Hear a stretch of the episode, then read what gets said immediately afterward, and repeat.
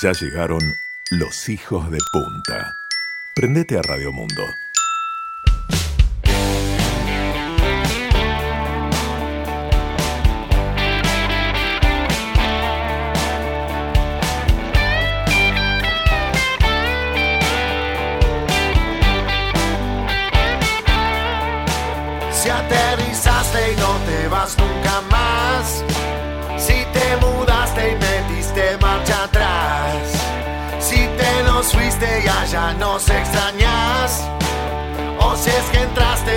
Puerta de atrás. Somos los loros que quedan acá. Los gatos locos que invitaste a almorzar. Hijos de puta que ya están listos para empezar. Prendete, ponete a escuchar. Que todo lo que pasa allá te lo contamos como lo vemos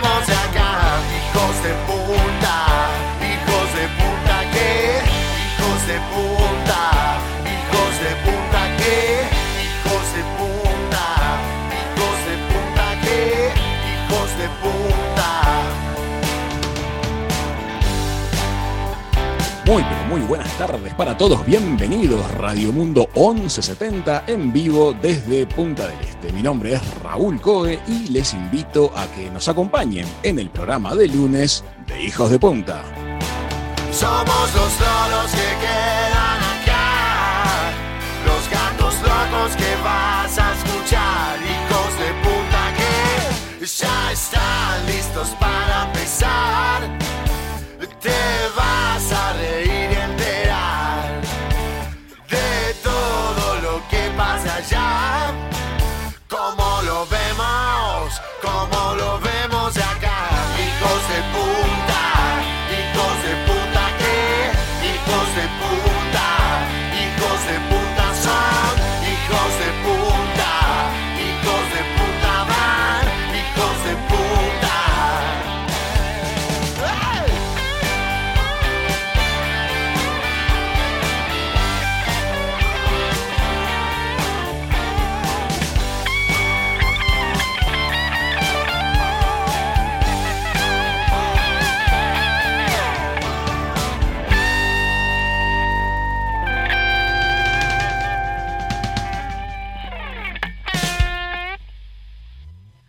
amigas, amigos, muy buenas tardes. ¿Cómo están? Bienvenidos todos. Empieza una nueva semana y un nuevo mes. Estamos al lunes, primero de febrero del 2021. Son las 3 y 5 de la tarde. Tenemos un día que empezó con fuertes lluvias en todo el país, las cuales sin duda se estaban necesitando muchísimo. Ahora aquí en Punta del Este la lluvia ha parado y tenemos una tarde fresca y nubosa. Un día bien adecuado para trabajar, de repente para leer o para escuchar o crear música. Nosotros les proponemos que se dejen acompañar de buena radio. Aquí en el estudio estamos con un rico café, felices de reiniciar nuestro contacto con todos ustedes. Les voy a contar qué es lo que hemos preparado para hoy. Ya llega Floppy Sagasti con todas las novedades de la zona este. Después les vamos a presentar una propuesta turística fascinante conversando con Leandro de Ambrosi, el director de lo que se llama Big Bang. Ya les vamos a estar contando de qué se trata. Y en la entrevista central vamos a recibir a quien ha sido elegido el empresario del 2020, el brillante ingeniero Nicolás Jodal. Muchísimas cosas interesantes para nuestra hora de programa. Nuestro WhatsApp es el 095-456-444 y les invito a que nos sigan en el Instagram del programa arroba hijos de punta radio. Quédense con nosotros aquí en Radio Mundo. Arranca la tarde desde Punta del Este para todo el país. Estamos empezando Hijos de Punta. Hey man, let's go get breakfast. No, let's hang for a second, man. Man, let's get the bacon. Hang. I've done all the hanging I can do under sub-zero temperatures.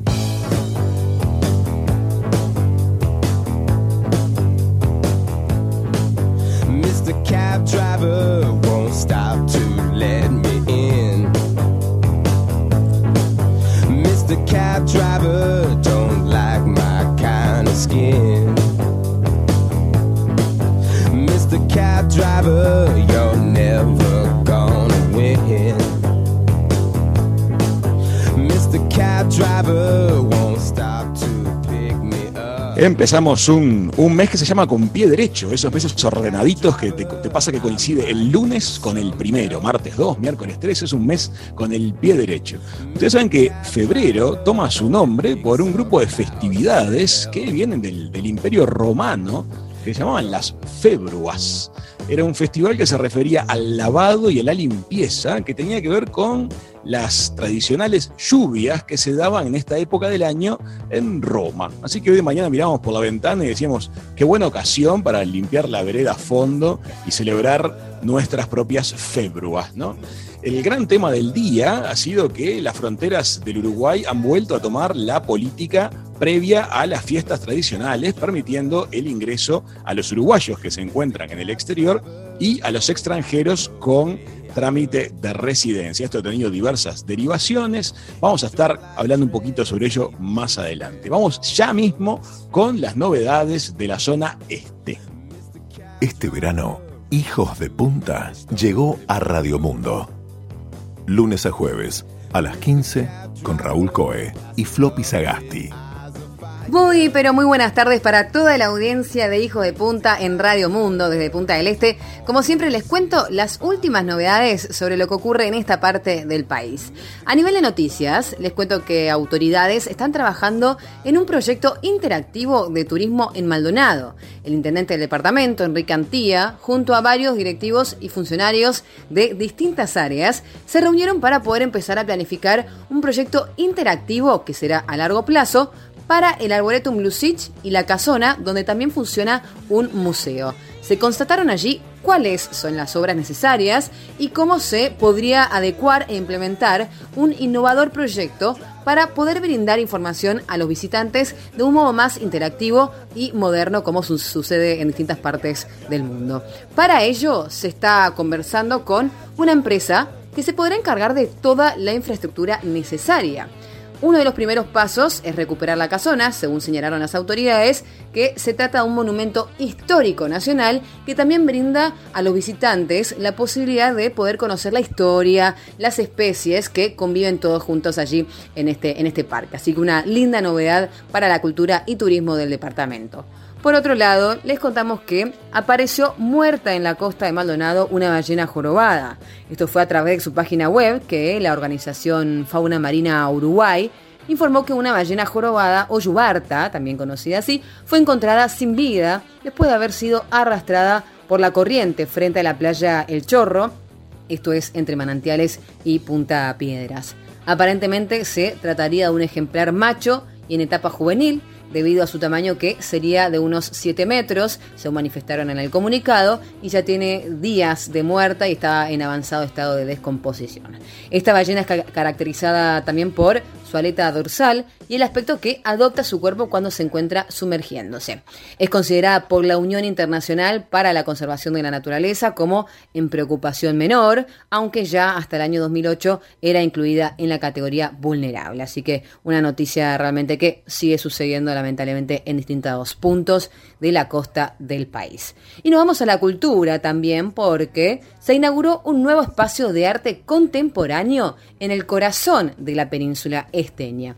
Este fin de semana se realizó esta inauguración del Centro Cultural, en donde funcionó durante varios años el Club Democrático, que es parte importante de la vida social y cultural de Punta del Este. A partir de este lunes es que este histórico club ya empieza a funcionar como un centro cultural de arte contemporáneo con una galería donde se van a exponer diferentes obras y disciplinas colaborativas como música, cine y diseño que también van a estar acompañando las muestras.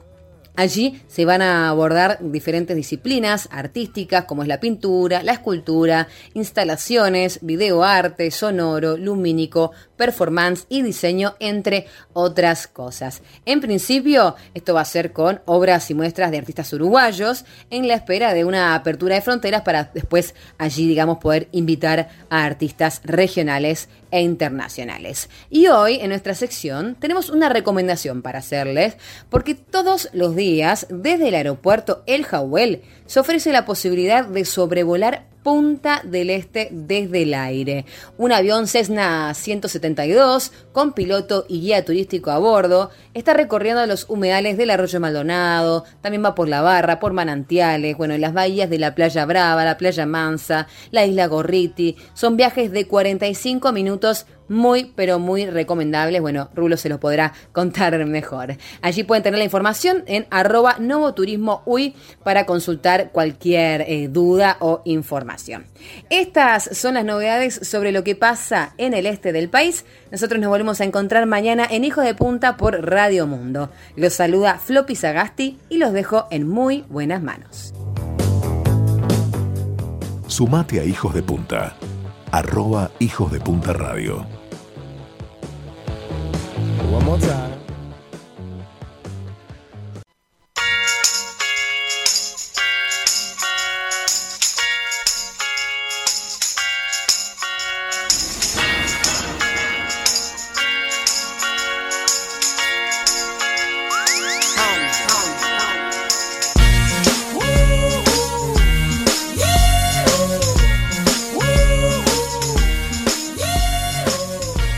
Amigas, amigos, son las 3 y 18 minutos de la tarde aquí en Punta del Este y les queremos presentar una propuesta turística bien, pero bien creativa. Les queremos contar cómo es hospedarse por algunas noches en los domos que ha desarrollado la gente de Big ¿Qué son los domos? Seguramente ustedes lo han visto en fotografías, en folletos turísticos, en promociones de otros países. Son esas medias esferas que se instalan en los lugares más exóticos del mundo y que son perfectamente habitables.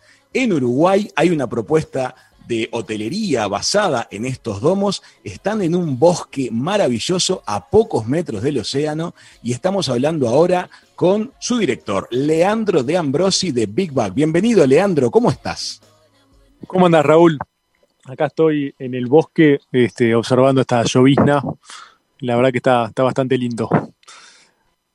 Una tarde preciosa. Leandro, me gustaría que le contemos primero que nada a toda la audiencia de Radio Mundo de qué se trata esta propuesta de, Big Bang. ¿Cómo ustedes se les ocurrió la idea de construir esta, esta forma tan atípica de, de hospedaje y qué dificultades les representó llevarlo a la realidad? Bueno, esto nosotros estamos ubicados en Sauce de Portezuelo, que es una chacra familiar que tenemos hace 40 años. Estamos sobre el mar, o sea, la- la- el, el campo termina en, la- en el agua, en la playa.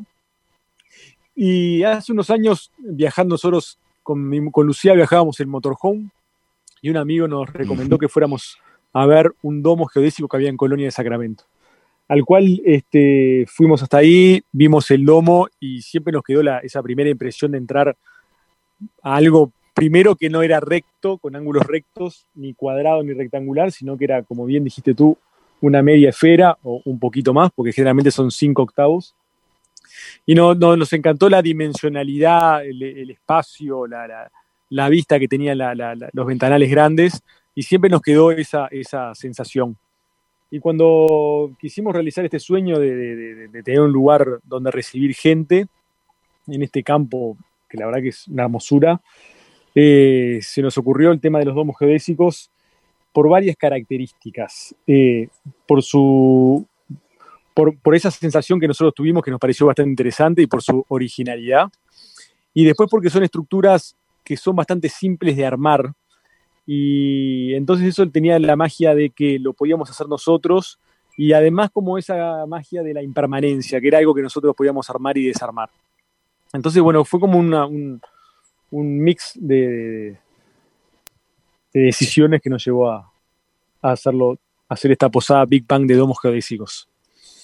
Hay algunas personas que pueden de pronto mirar las imágenes que ustedes publican en redes sociales de Big Bang y decir, uy, qué divino que se ve de afuera, pero yo no sé si paso una noche ahí en el medio del bosque adentro de una carpa redonda. Sin embargo, resulta que los domos de Big Bang están dotados de toda una serie de, de comodidades. ¿Qué se encuentra uno adentro de un domo de Big Bang?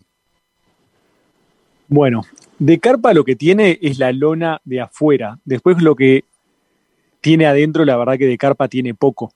Este, son cuartos bastante, o sea, totalmente completos. Hay para dos y para cuatro personas. Los grandes este, tienen, todos tienen baño, todos tienen baño adentro de la habitación, tienen aire acondicionado, algunos tienen estufa de leña porque estamos preparados para el invierno. Tenemos buenas camas, buenos colchones, buenas toallas, buena presión de agua. O sea, es como, es como una habitación de un buen hotel, solo que, que con esta forma fuera de lo habitual por ahora, porque creo que cada vez este, vamos a ver más domos por distintos lugares. Y además de la experiencia de quedarse en esta habitación con forma, con forma semiesférica, eh, Big Bang también le propone a quienes lo visitan, quienes se quedan, actividades. Este, contanos qué cosas pueden vivirse en la estadía de Big Bang. Bueno, lo- lo- los domos, para empezar, es la cáscara del emprendimiento, ¿no? Este, es una muy linda cáscara, la verdad que le da, le da un, un entorno lindo, pero bueno, lo importante después es lo que sucede adentro de Big Bang, ¿no? Lo que es el contenido que se le da acá. Entonces, el, el- ahí es donde nosotros más le ponemos eh, nuestra imaginación, nuestra imaginación.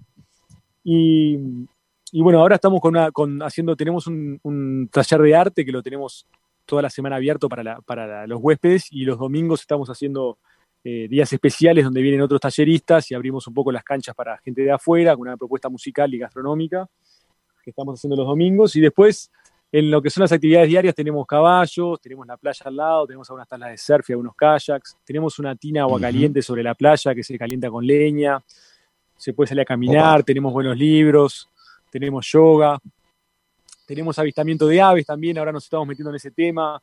Han caído algunos este, eh, huéspedes eh, de Estados Unidos que están viviendo acá en Uruguay, que es algo que, se, que es como un turismo que ellos hacen mucho, que es todo el tema de la observación de aves. Entonces hay páginas web que vos podés ver las aves y marcás cuáles viste y te dice los sonidos. Y, bueno, como que cada vez vamos eh, descubriendo más todo lo que nos rodea en este bosque. Leandro, te queremos agradecer mucho. Invitamos a toda la audiencia de Radio Mundo a visitar Big Bang-Nature Stays en Instagram. Nosotros lo vamos a estar publicando también en nuestras redes sociales. La vivencia es inolvidable. La experiencia de estar en el domo sorprende muchísimo. Todo lo que pasa alrededor de esa vivencia es, es grato y la posición geográfica donde ustedes desarrollaron el emprendimiento es única. Gracias por este ratito con nosotros. Muchas gracias, Raúl, y bueno, espero que me vengas a visitar de vuelta. Te mando un abrazo. Claro que sí, así será. Un abrazo para ustedes también. Chao, chao. Amigas, amigos, volamos, volamos, que ya estamos en contacto para hacer la entrevista central con Nicolás Jodal.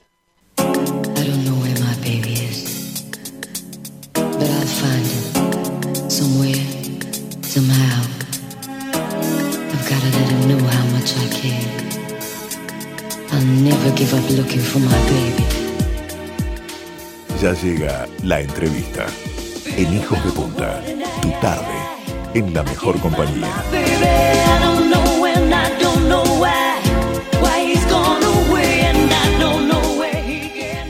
Qué lindo que se escuchara un poquito de Lisa Stansfield, aunque sea unos segundos aquí en esta tarde que no queremos perder ni un minutito porque ya estamos en contacto con el que ha sido elegido como el empresario del año. Muchísimos temas para conversar con él. Gracias, Nicolás Jodal, por estar de nuevo con nosotros. ¿Cómo estás?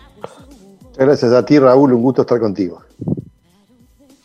Bueno, Nicolás, una vez más, este, estás en todos los titulares. Ya hemos hecho una charla muy rica contigo en el mes de mayo, en el cual, en la cual hoy la escuchaba en la mañana, eh, vaticinamos varias cosas que terminaron sucediendo y eso me dio muchísima alegría. En aquel momento, todo el tema de la app coronavirus, uy, que ustedes desarrollaron con tanto esfuerzo y con tanta dedicación, este, todavía estaba sobre un país con pocos casos, ahora la realidad nos ha puesto a prueba en un montón de frentes, se acerca el momento de las vacunaciones, la app coronavirus UI se va a estar adaptando a esta situación de- del plan de vacunación. ¿Nos contarías un poquito cómo viene esta adaptación de la app eh, ante la inminencia de las vacunas? Sí, bueno, estamos trabajando, como bien decías vos, a lo largo del proceso que fuimos avanzando, a medida que iba avanzando la pandemia, íbamos haciendo cosas nuevas, ¿no? Entonces, en un momento hicimos la, la, la videollamadas, atender a la gente que, que recién tenía algún síntoma, después hicimos toda la alerta de exposición, y ahora viene todo el componente de este, la vacunación. Entonces, lo que estamos haciendo básicamente es que haya un certificado digital de vacunación, de tal manera que la gente no tenga que andar con el viejo y querido papelito de antes, este, que sea de una forma digital, que sea automática, que no, no, tenga problema en perderlo ni nada por el estilo, que lo tenga siempre consigo, porque uno siempre tiene consigo el celular, y hacerlo, digamos, lo, más este, automáticamente posible. De hecho, lo único que tiene que hacer la persona es, una vez que esté la vacunación, es agendarse, y una vez que la, la aplicación que es ya va a ver que está agendado, le va a empezar a mandar un SMS para indicarle que, tiene que presentarse. Una vez que se vacuna, automáticamente la aplicación va a saber que se vacunó, va a decir cuántas dosis tiene, cuánto le corresponde la próxima dosis, digamos, cuánto es la, inmunidad. Y también el otro hecho es que, como es normal en cualquier tipo de vacunas, digamos, puede haber algún tipo de efecto secundario, un poco de fiebre o, alergia o lo que sea, y va a poder declarar esos efectos secundarios en la aplicación de tal manera de que los epidemiólogos puedan ver, están viendo en todo momento cómo, cómo se está comportando, digamos, la, los efectos secundarios de la vacuna en la población de Uruguay y también porque si alguien empeora o necesita algún médico, que un médico ya lo, contacte directamente vía la app. Perfecto. Y contame, Nicolás, eh, evidentemente nos acercamos a un mundo eh, post-pandémico en mediano plazo, donde será todo un desafío ir retomando actividades eh, en todos los frentes. Uno de esos frentes es el turismo. La app se va a transformar en un pasaporte digital, es decir, vamos a tener en la app la información relativa a la vacunación y eso es posible que sea solicitado por otros gobiernos antes de permitir la entrada de la persona al territorio. Bueno, es parte, está en discusión eso, digamos, qué es lo que va a hacer cada gobierno, pero para cada gobierno lo acepte o no, tiene que haber lo que se llama una fuente de verdad. Es decir, cada, cada gobierno tiene que decir, la fuente de verdad es esto, porque yo me aparezco con un papelito, el papelito es trucho, eh, si nadie cree, lo, mismo que está pasando con los test ahora, ¿no? O sea, yo tengo el T negativo y te dice, ah, yo no te lo creo y cosas por el estilo. Entonces, la fuente de la verdad desde el punto de vista digital va a ser la aplicación coronavirus, es decir, ahí está, digamos, el certificado. Ahora, ¿qué es lo que va a hacer, por ejemplo, Brasil con eso, si te va a dejar entrar o no, lo que sea, es toda una discusión que es, digamos, a nivel diplomático, que está haciendo entre todos los países, la OMS y demás. Nosotros estamos haciendo, si querés, el, cimiento, el componente de abajo, que es el tema de, digamos, cuál es la fuente de verdad. Yo esperaría, yo esperaría que, sí, digamos, que con, la evolución esto termine siendo parte de un componente de, pasaporte digital. Em, me imagino que ustedes ahora los plazos los está marcando un poquito la llegada a nuestro país de las vacunas y el inicio del plan de vacunación. Ustedes están trabajando en este momento en desarrollar la app para que sea capaz de estas cuestiones que me describías hace unos minutitos. Sí, te lo puedo decir, estamos corriendo atrás de la liebre, porque como vos decís, los plazos no los pudimos fijar nosotros. si llega la vacuna la tenemos que tener pronta, así que estamos trabajando al máximo ritmo que podemos para tenerlo antes. ¿no? Esperamos, estamos tratando de tener uno o dos semanas de, tiempo para terminarlo antes de que vengan las vacunas, pero bueno, eh, así, así es nuestra vida profesional. Le contamos a la gente algo que tal vez algunos no sepan, que el desarrollo de la app Coronavirus que involucró el, trabajo de muchísima gente, em, cuando recién empezaba el proceso pandémico en nuestro país, ha sido un trabajo que se ha desarrollado en forma voluntaria, no ha sido un trabajo rentado. son miles de horas de personal de altísima capacitación dedicados a desarrollar este proyecto que en forma directa o indirecta nos está beneficiando y nos va a beneficiar muchísimo a todos. Nicolás, ¿te parece si hacemos una brevísima pausa y en la segunda parte de la entrevista vamos a fondo? Porque quiero que en lugar de hablar contigo esta vez sobre estrictamente la, la app Coronavirus UI, vayamos a otros muchos temas en los cuales tu punto de vista creo que puede enriquecer muchísimo, ¿sí? Vamos arriba, perfecto. Muy bien, ya venimos con más.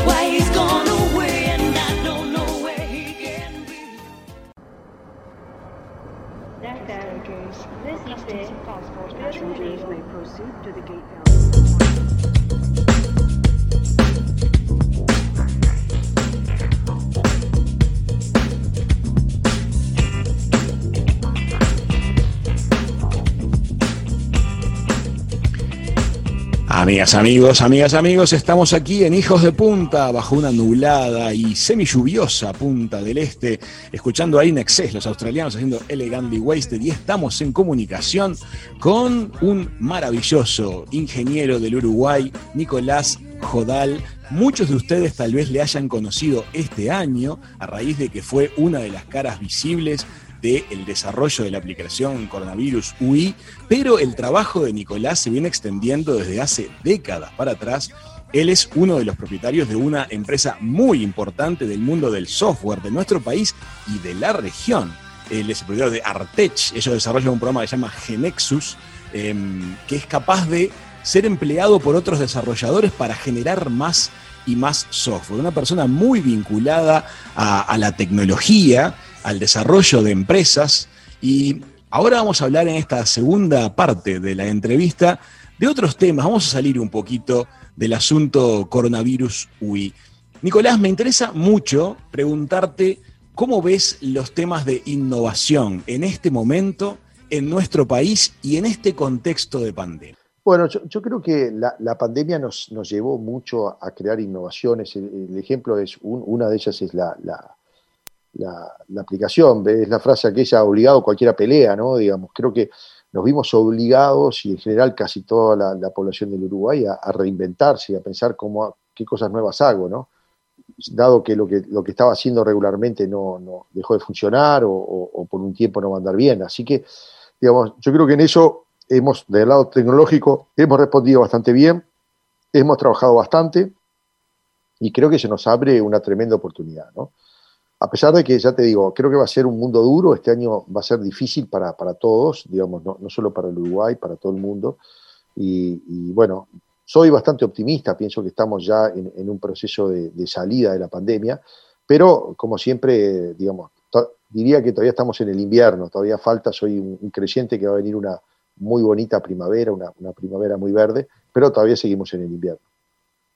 Sí, pero apareció un ejercicio de creatividad obligado que movió el piso a mucha gente, ha traído eh, fuertes secuelas, pero aparecieron ideas en muchos frentes que, ilusionan, como decías vos, este, una frase que mencionaste en una nota que este, el buen, el buen mar no hace, no hace el buen mar no hace buenos marineros. E, exacto, correcto, correcto. Y eso es lo que nos pasó, digamos, así que creo que en, momentos de, de grandes crisis es cuando bueno, uno templa el, carácter y se prepara y creo que ha sido, en ese sentido, creo que el área tecnológica uruguaya ha respondido muy bien. Yo estoy muy contento con eso. Te quiero preguntar acerca del proceso creativo actualmente dentro de, de, la empresa de ustedes, que siempre están buscando vanguardia e innovación. ¿Las ideas surgen de los equipos, surgen de los individuos o qué camino recorren actualmente las ideas, el desarrollo de las ideas en las empresas tecnológicas? Opa, buena pregunta. Yo, creo que las, las, las, el, origen siempre son individuos. Es decir, eh, es algún individuo que tiene alguna idea y que la va y la va madurando y la va procesando, pero digamos, diría que nacen en un individuo, pero se terminan concretando dentro de un equipo.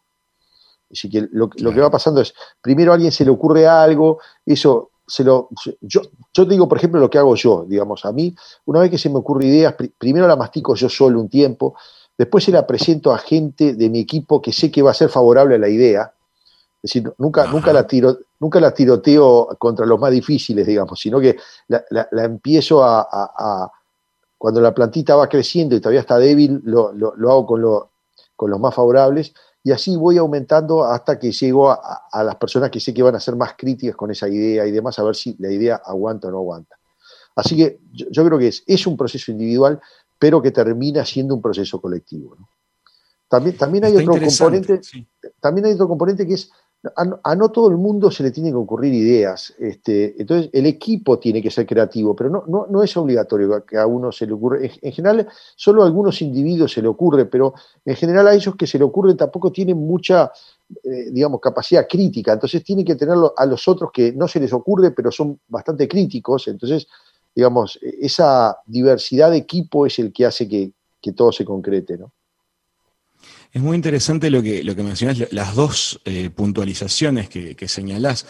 La primera esa de que cuando una idea está en, ese proceso germinal, no someterla de entrada a la mirada de escrutinio de, de los que no tienen espíritu de incubadora, este, No, dejarla no. Que, que- que crezca un poquito antes, ¿no? La- Porque la- va a llegar ese momento. Va a llegar, pero la matás, digamos, porque al principio toda la idea está equivocada, digamos, porque, eh, Claro. digamos, o, o te comiste un montón de cosas, o, o, digamos, al principio siempre está equivocada. Entonces, dejarla crecer un poquito para después este, verla, digamos, en la medida que va aguantando, ¿no? Va aguantando cada vez más, cada vez más, cada vez más, y dice, bueno, entonces esto era una buena idea. Y va- ¿sabes y va mutando también. Sí. Y, y en el proceso ese va mutando. Decía mirá, este, no todo el equipo tiene que ser creativo, tiene que haber un equipo también de, que sostengan el esfuerzo los meses necesarios hasta hacer realidad una idea. Este, Exacto, está exacto. muy bueno ese juego de grupo. El otro día una cena con amigos surgió un tema que se puso muy interesante y estoy seguro que tu punto de vista nos va a poner luz y, nos va a ayudar a, a- a pensar juntos. Le voy a tratar de poner en palabras el resumen de una charla que fue muy, muy larga. Eh, estamos viviendo una época en la cual prácticamente información que necesitemos, en pocos clics de teléfono la obtenemos. Ahora bien, si tenemos generaciones que ya están naciendo con esa potencialidad, que todo está eh, disponible a pocos clics de distancia en principio, ¿cómo ves tú el tema de la curiosidad en las nuevas generaciones? ¿Hay más curiosidad que antes? ¿Se adormece la curiosidad? ¿Siempre es la misma y se manifiesta de distintas este, formas? ¿Qué pasa con la curiosidad y esta macrodisposición de información que tenemos hoy? Yo, creo que la, curiosidad está en la naturaleza humana y es más o menos la misma de los últimos 200.000 años. Es decir, que no, no, no creo que en sí cambie demasiado. Lo que sí cambia es la forma o las cosas que hacemos, ¿no? O, la, forma como buscamos o qué nos resulta curioso, digamos, qué, no, qué nos resulta. Entonces, hay cosas que antes este, eran ejercicio de memoria, como yo tenía amigos, por ejemplo, que sabían de memoria cuál era el, eh, la formación de Peñarol del año 68 y cosas por el estilo, eso, eso se va perdiendo, digamos.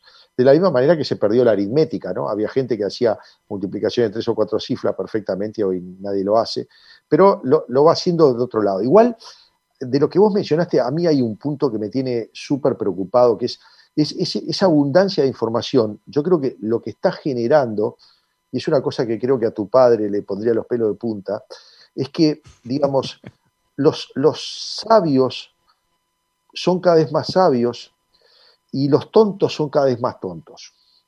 A ver. ¿Qué, qué es, lo, qué es lo que te quiero decir? Digamos, si, si yo, por ejemplo, tengo, estoy trabajando bastante cosas en robótica ahora, y yo tengo una duda de robótica, y es como vos decís, en tres clics estoy en el lugar más profundo del tema que quiero tratar. Ahora, si yo estoy, eh, estoy empezando a dudar de si la Tierra es plana o no es plana, en tres clics estoy en un sitio donde me dice la física de la Tierra plana, y estoy totalmente convencido que la Tierra es plana. De hecho, estuve este, digamos, estuve este verano discutiendo con gente que me decía que la Tierra era plana, a lo, cual me, di por vencido, ¿no? Digo, este, no, no, no tengo. Entonces, digamos, me, está pasando algo similar, por ejemplo, con el tema de, la, de los antivacunas, digamos, en, todos estos días que estoy anunciando el tema del certificado de vacunación, bueno, sabes los comentarios en las redes que recibo con el tema de las vacunas, que, es una teoría de la conspiración, que, estos son, que el virus no existe o que lo hizo un laboratorio para vender vacunas y que la industria del software está incluida en esa este, conspiración para ganar dinero y cosas por el estilo.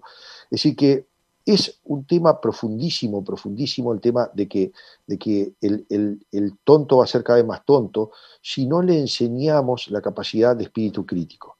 Si no le, si no le enseñamos de que, digamos, que esté escrito en Internet no quiere decir que sea cierto.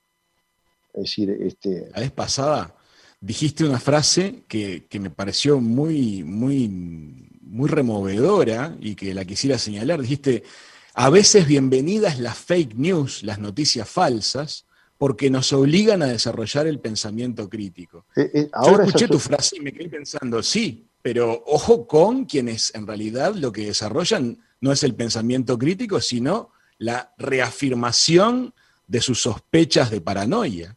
Bueno, exacto, exacto. Ese es el punto, digamos. Eso va a ir creciendo y eso es el gran peligro. Por lo tanto, una de las funciones fundamentales del, del digamos, del sistema educativo es, es el pensamiento crítico. Es decir, no era tan relevante antes porque, porque hace 10 o 20 años el espíritu crítico no era tan relevante, porque a vos te daban una fuente de verdad, vos leías eso y ya está, y, ibas a, y, y- y no ibas a ir a buscar, yo no iba a ir a una biblioteca para leer si la Tierra es plana, entonces no, no pensaba. En cambio, de la forma que funciona ahora, sin hacer muchas cosas, llego a que la Tierra es plana. Así que, digamos, el, desarrollo del espíritu crítico, el desarrollo de- del pensamiento científico es súper importante. No, no sabés el tiempo que estuve este verano por, por varias cenas, como vos decías, discutiendo estas cosas, ¿no? Digamos, gente que me decía que, hay ovnis en Gamínedes y, y- y que me, decía que habían que re- recibido ondas de radio de, de Gamínedes y, yo le decía, sí, perfecto, pero son ondas del espectro electromagnético. La gente se pensaba que era de, de- de- de Radio Mundo 1170 AM de Gamínedes, ¿no? Digamos, cuando decían radio se pensaba que era un locutor que estaba hablando, ¿no?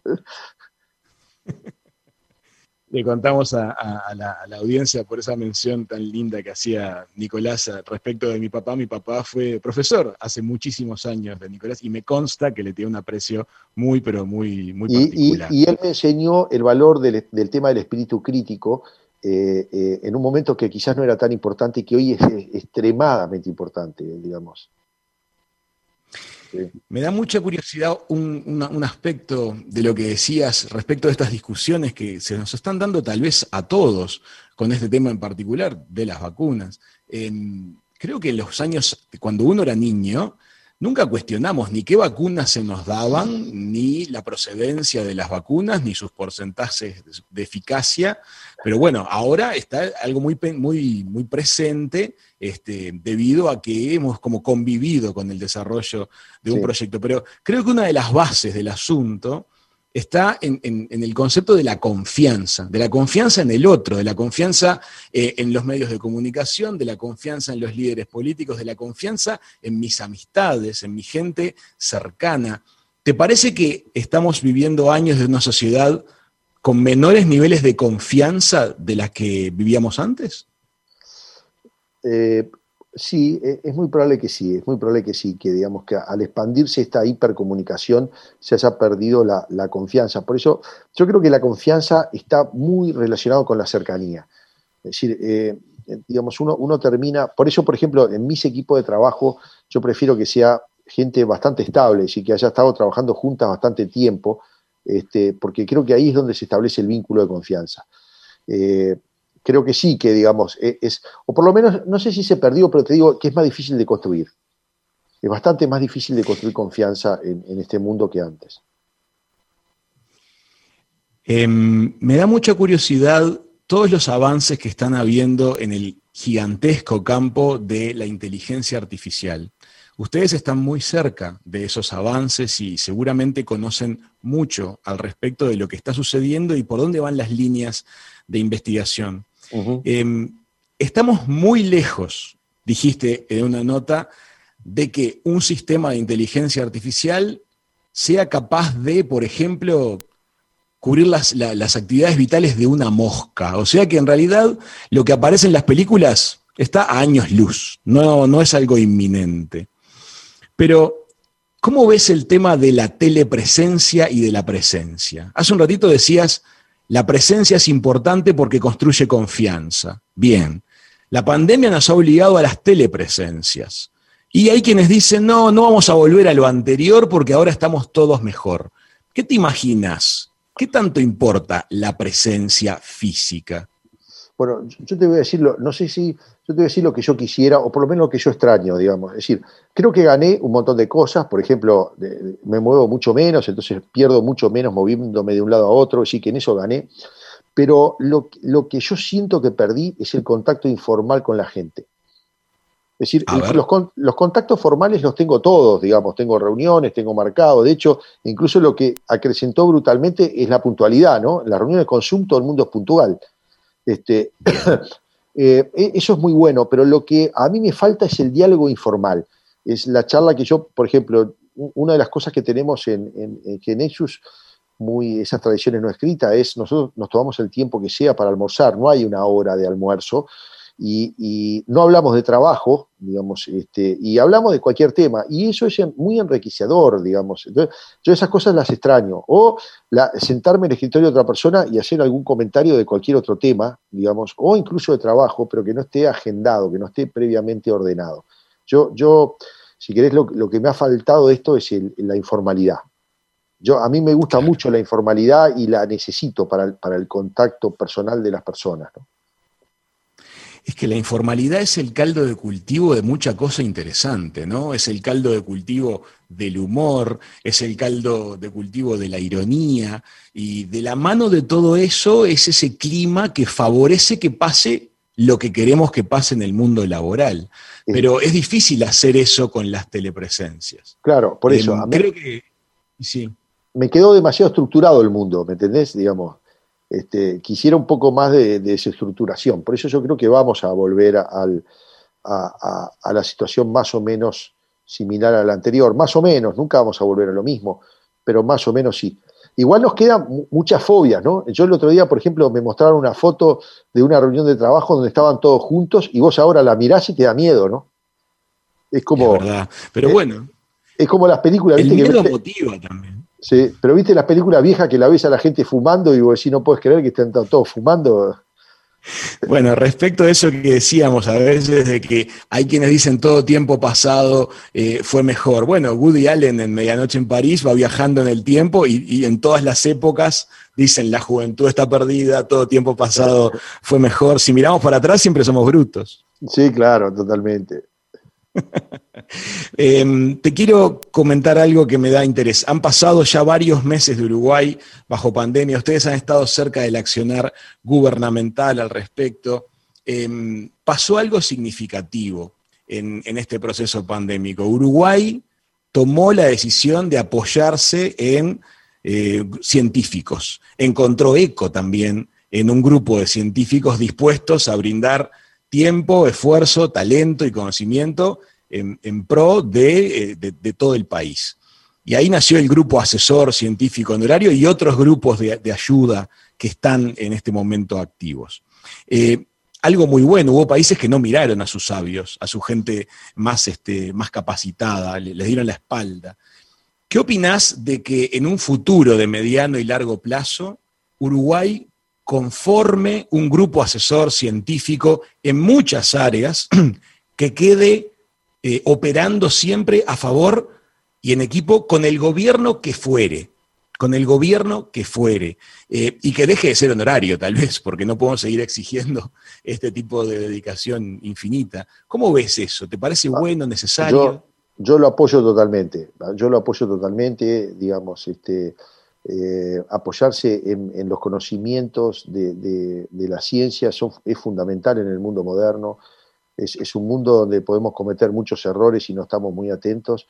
Eh, yo creo que la actuación del GACH ha sido espectacular y, yo coincido contigo. A mí me gustaría que de alguna manera se formalizara para, que los presidentes, no solo este, sino los presidentes puedan tener un mecanismo de, consulta constante con, con gente que sabe mucho. Nicolás, este, no es la primera vez que recibís premios, pero en particular este año, entre otras veces, has, has recibido el premio al empresario del año 2020. ¿Cómo te vibran a ti esos reconocimientos? ¿Los vivís con, con- con alegría, con responsabilidad? ¿Cómo, cómo, cómo sentís ser La- visto como un empresario tan, tan pujante en Uruguay? Mira, la- las dos cosas, eh, sí, obvio, con alegría, me gusta mucho, por supuesto, y con mucha responsabilidad. Me siento que entonces si alguien me está, digamos, entregando eso, es, hay, hay una responsabilidad, hay algo que yo tengo que devolver a lo que estoy haciendo. También con un poco de vergüenza, porque, digamos, en realidad a mí me ha tocado, digamos, yo, yo, yo soy la cara visible de un grupo humano enorme, digamos, entonces, digamos, yo siempre lo tomo como, como que no es algo para mí, sino que es para el grupo que trabaja, ¿no? Bueno, es una, es una alegría contar con gente de, de tu, de tu mirada, de, de tu formación y de tu amplitud de miras, eh, teniendo roles de peso a nivel corporativo, empresarial y ahora también relacionado con acciones este, que hacen a, todas la- la- las iniciativas del país. Tengo otra pregunta más respecto de este punto particular. Em, notoriamente este ha sido un gobierno que ha sido receptivo a este tipo de, de planteos y de propuestas, porque corregime si me equivoco, cuando se dispara la pandemia, ustedes fueron a presentar la propuesta de coronavirus UI al gobierno, no se las pidieron, ¿verdad? ¿Cómo fue eso? No, no, no. Nos- nosotros, digamos, la, la fuimos a pedir. Ellos, el gobierno también estaba buscando algo, ¿eh? Digamos, no- sabía bien qué A y no creía, no sabía bien qué y no creía que fuera posible que se pudiera hacer una app en tan, en tan corto tiempo. Y nosotros fuimos y dijimos, nosotros somos capaces de hacerla. Nosotros, nosotros fuimos con la propuesta de decirle, nosotros somos capaces y, y- y el gobierno la, la aceptó inmediatamente, ¿no? Este, así que bueno, sí, sí, fue algo eh, conjuntamente, digamos, pero había fundamentalmente la GESI, que es la Agencia de Gobierno Electrónico de, de- de Uruguay, la que estaba buscando algo. Tú sabes que en conversaciones también con amigos el otro día decían, me gustaría que le preguntes a Nicolás, este, si él siente que la pandemia nos aceleró, obviamente sí, como que se fue, nos comimos 10 años a nivel de, de desarrollo, pero ellos me decían, yo he tenido varias veces ideas y no he sabido dónde plasmarlas para que el gobierno las escuchara. En este caso ustedes tenían la AGESIC y el- había una pandemia que era una necesidad inminente, pero ¿cómo te imaginas en tiempos de paz un organismo que pueda ser como una oreja o como una antena que capte ideas de, de- de miembros de la población? Bueno, hay, por ejemplo, la ANI, es- bueno, no, no sé si se refería a cosas tecnológicas, que es un poco mi área. Eh, para ideas generales no sé, pero en, en el, en el tema tecnológico hay una agencia que se llama la, la ANI, que justamente recibe Sí. y está constantemente evaluando, digamos, ideas del lado tecnológico. De, de otro lado, la verdad que no sé, no, no, no, no, no soy experto en el área. Perfecto. Nicolás, la verdad es que es un placer tenerte, siempre conversar contigo, tu punto de vista nos ayuda muchísimo y nos enriquece. Te quiero agradecer este ratito aquí en Hijos de Punta por Radio Mundo. Raúl, el gusto es mío, ha sido un placer hablar con ustedes. Muchísimas gracias. Amigas, amigos, Nicolás Jodal, ingeniero, propietario de Artech, de la mano de ellos de Genexus, y una figura realmente significativa en este último año y en muchos años para atrás del mundo de las ideas, del mundo de la creación y del empresariado de nuestro país, ha pasado por el programa de verano de Hijos de Punta.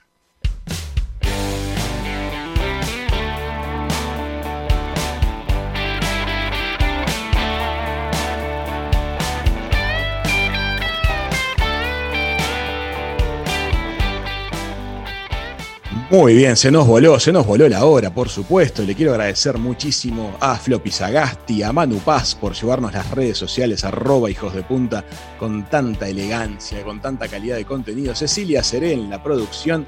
Les cuento que mañana vamos a estar conversando con el director técnico de la selección uruguaya de handball, que como les contamos la semana pasada, estuvo jugando un mundialazo en Egipto en su primera participación en torneos de esta importancia. Mañana Jorge Botejara, el director técnico de la selección uruguaya de handball, estará con nosotros aquí.